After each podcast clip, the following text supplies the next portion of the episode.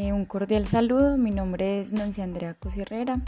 eh, soy licenciada en Humanidades y Lengua Castellana y actualmente curso maestría en Enseñanza de las Ciencias. Eh, en esta oportunidad voy a dar mi concepción sobre el pensamiento crítico, el cual considero es llevar al estudiante a pensar por sí mismo,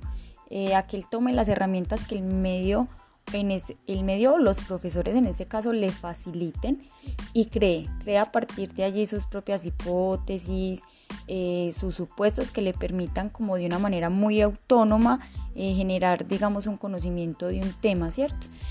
¿Cuál es la idea? Buscar que ese conocimiento le sirva a él para desenvolverse en su vida cotidiana, para resolver problemas que se le presenten diariamente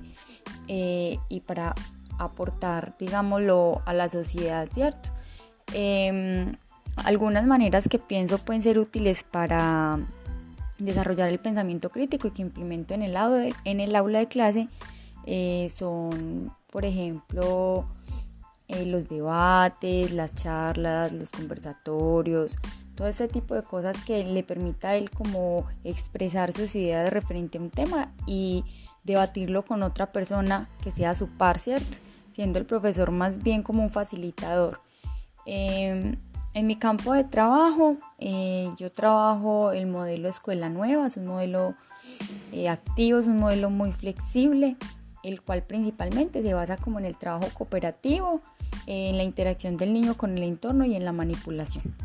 Eh, desde mi proyecto de investigación, el cual se centra en los obstáculos emotivo-afectivos, considero que mm, el ayudar a la confianza y la motivación del estudiante aporta de manera muy significativa a que el pensamiento crítico se desarrolle. Si el alumno no tiene confianza, no tiene deseos de participar, no tiene deseos de crear,